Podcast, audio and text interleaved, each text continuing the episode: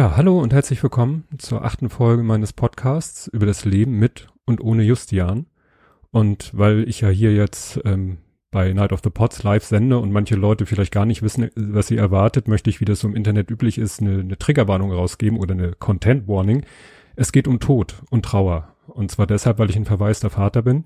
Ich habe vor sechs Jahren meinen Sohn Justian verloren. Der ist im Kinderhospiz Sternbrücke verstorben nach ja, kurzer heftiger Krankheit, der aber eine, äh, sag ich mal, lebenslange starke geistig und körperliche Behinderung vorausging. Und es geht in diesem Podcast darum, was mich heute, auch nach sechs Jahren, immer noch bewegt, wenn es um ihn geht. Und in diesem Fall geht es um, ja, ich nenne diese Folge Trauertermine, weil es doch manchmal so wirklich Termine gibt, wo man sich nochmal ganz intensiv mit dem Thema beschäftigt. Wobei das erste, was mir in den Sinn gekommen ist, ähm, war nichts geplantes in dem Sinne, sondern war ein, ein schönes Beispiel für, ja, ich nenne es mal Überraschungstrauer, nämlich dass manchmal die Trauer einen völlig überrascht, wenn man gar nicht damit rechnet. Und zwar waren meine Frau und ich im Hamburger Planetarium. Da fand ein Musikkonzert statt. Und zwar hat da die Caroline Fortenbacher, die der eine oder andere vielleicht kennt, hat Lieder gesungen von ABBA. Das hat damit zu tun, dass sie, als in Hamburg noch das Musical Mamma Mia aufgeführt wurde, hat sie die Hauptrolle gespielt. Ja, und das äh, Musical besteht ja eigentlich nur aus Liedern von ABBA. Sie hat Lieder aus dem Musical gesungen, sie hat aber auch andere Lieder von ABBA gesungen. Und sie hat ein Lied gesungen, das, sage ich mal, wohl kaum jemand kennt, wenn er nicht wie ich mit einem sehr, sehr großen ABBA-Fan verheiratet ist und dadurch auch alle B-Seiten kennt. Und das Lied, was sie gesungen hat und was sie auch vorher nicht angekündigt hat, also manche Lieder hat sie vorher angekündigt, manche hat sie einfach äh, losgesungen. Und bei dem Lied war es dann eben so, dass es plötzlich losging und meine Frau und ich, sie sagte hinterher ging es genauso, dann plötzlich realisiert haben, welches Lied sie da singt. Und das Lied äh, sagt euch wahrscheinlich nicht, äh, nichts äh, hat den Titel Like an Angel Passing Through My Room. Ähm, ist ein sehr ruhiges, fast a cappella Lied und auch sehr, ja, kann man sagen, melancholisches Lied.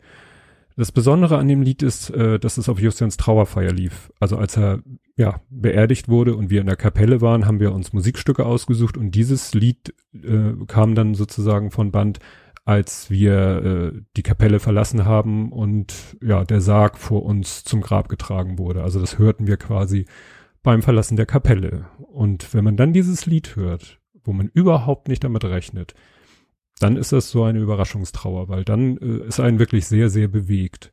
Und es gibt andere Lieder, die äh, mich kurz nach Justins Tod sehr bewegt haben oder gerade ein Lied von Jupiter Jones, Still, das ich auch ganz bewusst äh, für meinen anderen Podcast To Read or Not to Read als Intro und Outro benutze, was wahrscheinlich kaum einer erkennt, weil es auch eine andere Version ist, ne, auch eine A cappella Version von dem Lied ist und ja, das ist eben so mein mein geheimes Zeichen an die Welt bei meinem anderen Podcast aber wie gesagt, das war so eine Situation, wo ich nun überhaupt nicht, wo man überhaupt nicht damit gerechnet hat. Ja, das war wie gesagt das Beispiel für Überraschungstrauer. Ja, apropos Engel, ne, das Lied Like an Angel Passing Through My Room. Ähm, als ich meiner Frau erzählte, dass ich hier heute Abend äh, live sprechen werde und dass es um den Justian Podcast geht, meinte sie, ich soll doch mal das Buch Ipuriel erwähnen. Nun möchte ich das nicht hier zum, zum Werbeblock machen, aber wer sich für das Thema Trauer und gerade mit dem Thema auch Kindertrauer beschäftigen, beschäftigt und da mal ein schönes Buch lesen möchte, Epuriel, wie man schreibt. Ja, der zweite Termin oder der erste feste Termin, wo von vornherein klar war, hier geht es um Justian und äh, aber eigentlich nicht so sehr um mich und meine Frau, meine Frau und mich, war ein Geschwisterwochenende im Kinderhospiz Sternbrücke. Einmal im Jahr findet dort ja der Tag der Erinnerung statt für die ganze Familie. Es gibt aber auch Geschwistertreffen, wo also die Geschwister der in der Sternbrücke verstorbenen Kinder sich treffen und da dann äh, einen Tag zusammen verbringen und dann eben ja Sachen zusammen machen, ähm, Dinge basteln, sich aber eben auch mit dem Thema Trauer beschäftigen. Und da war unser Sohn, unser kleiner Sohn war auch, war eben dabei. Naja, und dann sind wir da hingefahren und es war schon diesmal ein bisschen komisch, weil sonst war es immer ein Sonntag und diesmal war es ein Samstag. Und am Samstag ist es so wie in Dänemark mit den Ferienhäusern. Samstag ist quasi der, der An- und Abreisetag in der Sternbrücke. Und dadurch haben wir da andere Eltern gesehen, ja, die da gerade ihre Sachen packten und gerade ihre Sachen zum Auto brachten. Man mit so einem schwerkranken Kind ist man doch meistens etwas schwerer bepackt, hat man etwas mehr zu schleppen. Ja, und es war dann eben so, dass ich da andere, diese anderen Eltern sah und dachte, ja, ihr und wir war so mein Gedanke. Ne? Also ihr seid die, deren Kinder noch leben, weil wer mit seinem Kind, ja, wessen Kind in der Sternbrücke Auf- und Kurzzeitpflege oder heute heißt das Entlastungspflege Aufenthalte hat, da ist die Voraussetzung, dass das Kind lebenslimitierend erkrankt ist. Das heißt, alle Eltern, die man da sieht, haben ein Kind, das lebenslimitiert erkrankt ist, das ja mal näher oder kurz äh, oder nicht so nahe Zukunft sterben wird. Wir sind die, die es, das klingt jetzt blöd, hinter sich haben, aber das ist natürlich schon, sind zwei verschiedene Welten. Während als wir noch mit Justian dort waren, da sofort eine Vertrautheit war mit den Eltern, mit den anderen betroffenen Eltern, ist jetzt halt eben diese Vertrautheit da mit den anderen, ja auch betroffenen Eltern, mit den Eltern, die ihr Kind eben in der Sternbrücke schon verloren haben. Wobei ich sagen muss, dass da man sich nicht gleich irgendwie in den Arm liegt oder so. Es ist mehr so, ein, so eine stille Übereinkunft, so ein, ein Wissen um das geteilte Schicksal, ja, dass man eben sich irgendwo verbunden fühlt, ohne dass man jetzt, wie gesagt, gleich sich äh, umarmt und äh, Brüderschaft trinkt oder so. Ja, das andere, was noch war, äh, überspringe ich jetzt, beziehungsweise möchte ich nach hinten schieben, weil ne, die Zeit hier ist ja, ist ja begrenzt. Und da möchte ich äh, da noch die restliche Zeit für nutzen. Vorweg möchte ich noch das erwähnen, was nun gerade äh, gestern Abend erst war. Gestern Abend war nämlich ein Treffen der Elterngruppe. Es ist bei mir jetzt ein bisschen komplizierter. Ich war erst in einer Väter-Trauergruppe, dazu komme ich gleich noch. Ähm, war danach aber noch, weil die Gruppe dann beendet wurde, ähm, war ich noch in einer Elterngruppe, also zusammen mit meiner Frau in eine Gruppe, wo auch andere Elternpaare waren. Und diese Elterngruppe hat sich zwar nun auch schon vor zweieinhalb Jahren, glaube ich, äh, aufgelöst, klingt immer so negativ.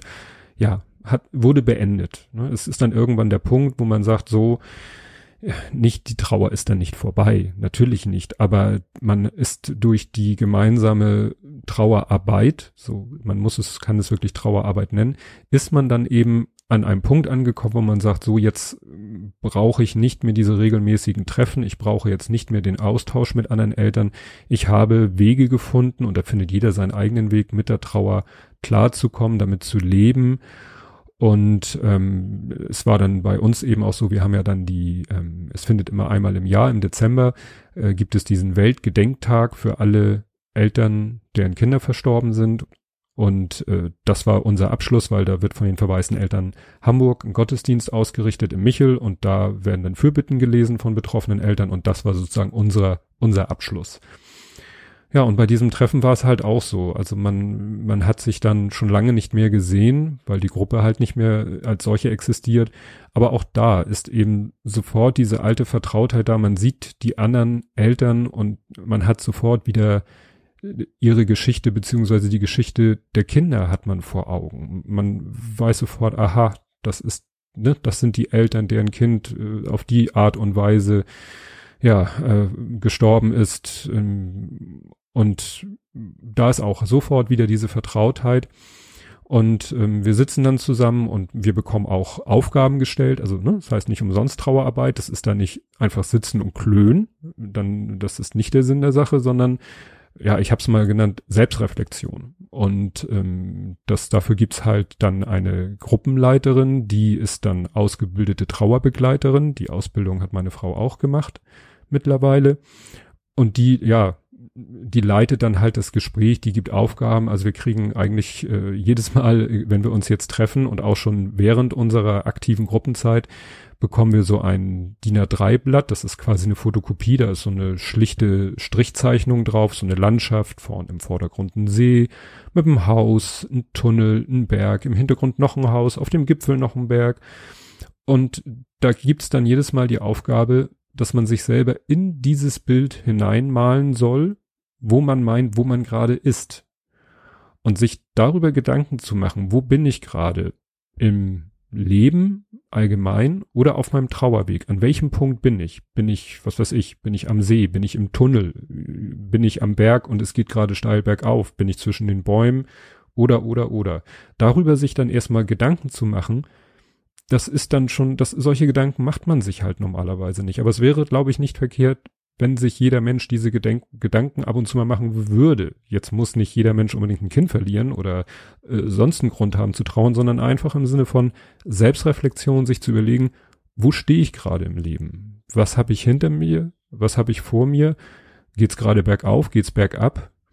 Und das hat doch wieder, wieder sehr geholfen, mich nochmal wieder neu mit dem Thema Trauer und wo stehe ich gerade im Leben, sowohl eben was die Trauer angeht, als auch was Berufsleben, Familie, Familie oder alles andere angeht.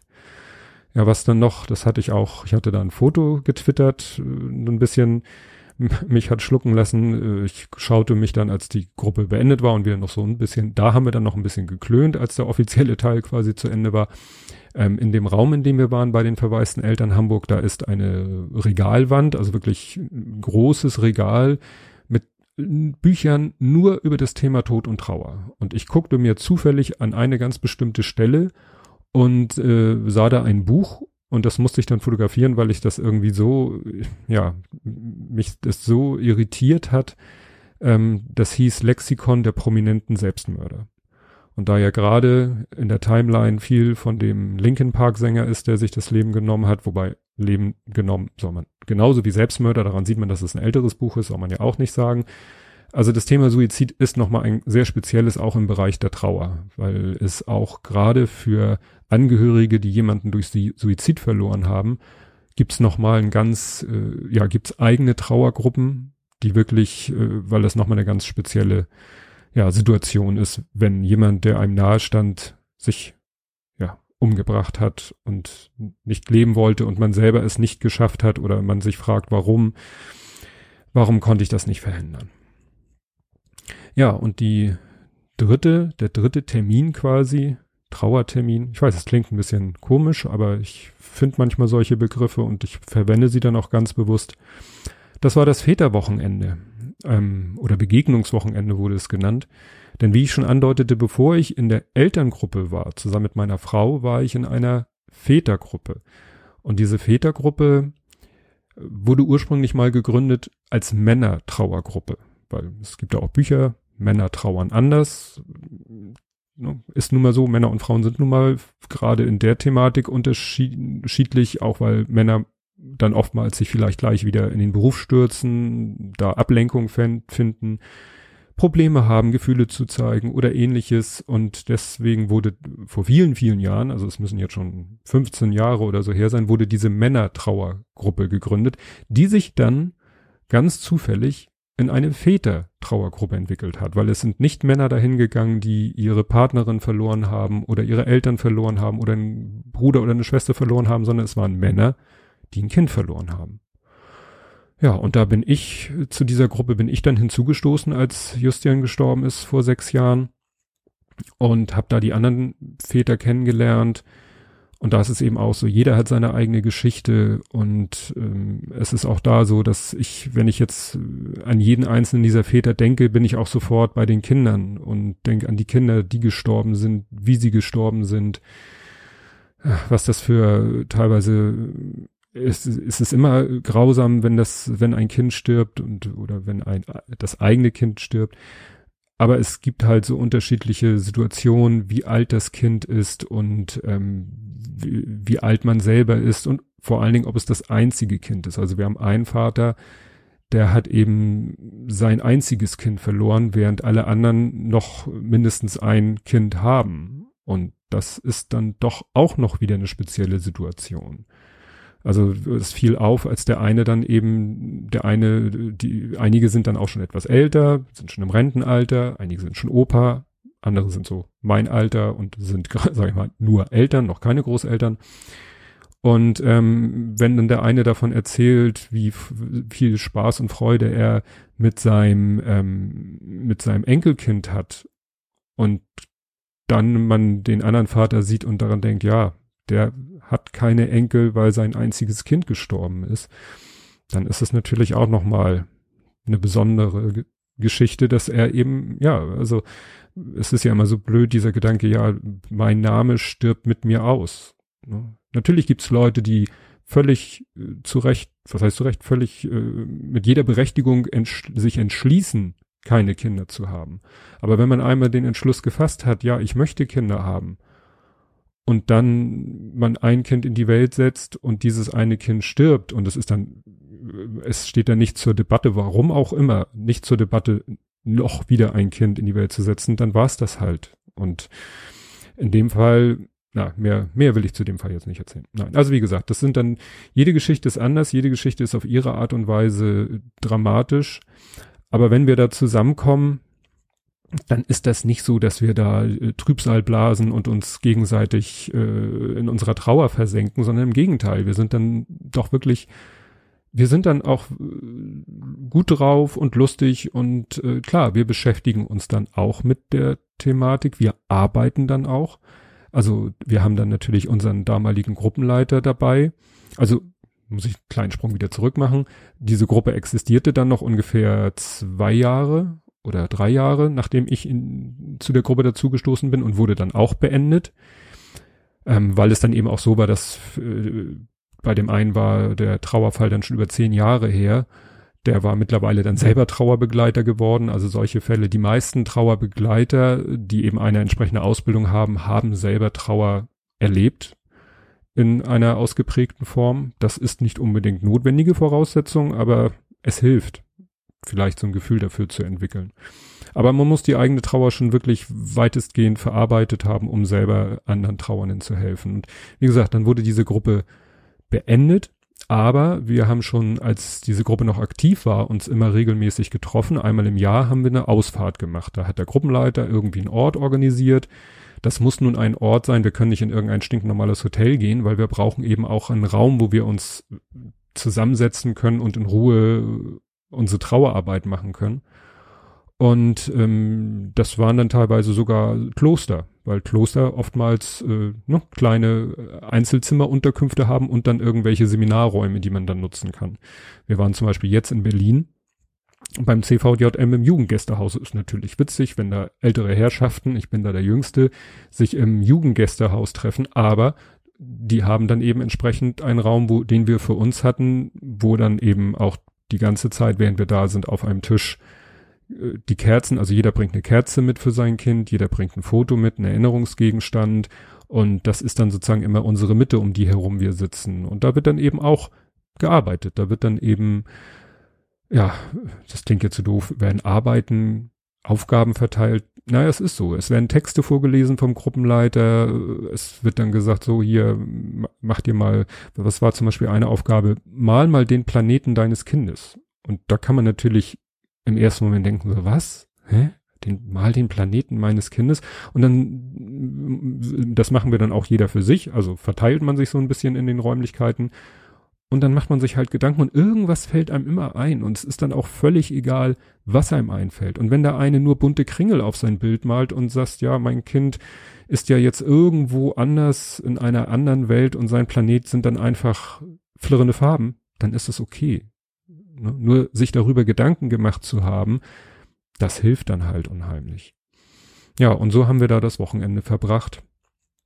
Und ja, haben uns dann aber eben auch, äh, es geht dann nicht nur um die Trauer, es geht auch um die äh, aktuelle Lebenssituation, zu der die Trauer natürlich dazugehört. Aber man erzählt dann eben auch, was weiß ich, was im Job passiert, ähm, wie das bei den, sag ich mal, älteren Mitgliedern werden die Eltern langsam schwierig oder die Eltern sterben. Ne? Also einige unserer äh, Gruppenmitglieder sind mittlerweile so alt, dass die Eltern so alt sind, dass sie eben, äh, sag ich mal, schon ganz auf normalen Wege sterben. Und ja, da, das ist natürlich dann auch wieder eine neue Erfahrung. Oder werden auch einfach schwierig. Ne? Also Eltern werden ja zweimal im Leben schwierig. Einmal, wenn man selber in die Pubertät kommt und einmal, wenn die Eltern dann wirklich, äh, wirklich alt werden. Nicht nur Rentner oder so ja, darüber haben wir uns unterhalten. Da war zum Beispiel ein spannendes Thema, war dann, ähm, dass einer den Job gewechselt hat und jetzt natürlich vor der Situation steht, lauter neue Kollegen zu haben. Und während in seiner alten Firma fast alle wussten, dass er ein Kind verloren hat, wissen das in der neuen Firma natürlich, weiß es so gut wie keiner. Also ich glaube, der Chef weiß das und sonst weiß das keiner. Und er steht natürlich jetzt vor der schwierigen Aufgabe, irgendwie allen das mal zu erzählen. Und ich weiß selber, wie das ist ich hatte das vor einiger Zeit, dass ich einer neuen Mitarbeiterin das erzählt habe, die ist heulend rausgelaufen und das hat mich dann so sehr mitgenommen, dass ich fast auch geheult hätte. Das Erzählen selber war nicht so schlimm, aber ihre Reaktion darauf war für mich schlimm in Anführungszeichen. Sie kann nichts dafür, wenn sie weinen muss, aber sie tat mir dann so leid, während ich selber mit der Situation einigermaßen klargekommen bin. Und jetzt habe ich wieder eine neue Kollegin, der muss ich das auch noch erzählen.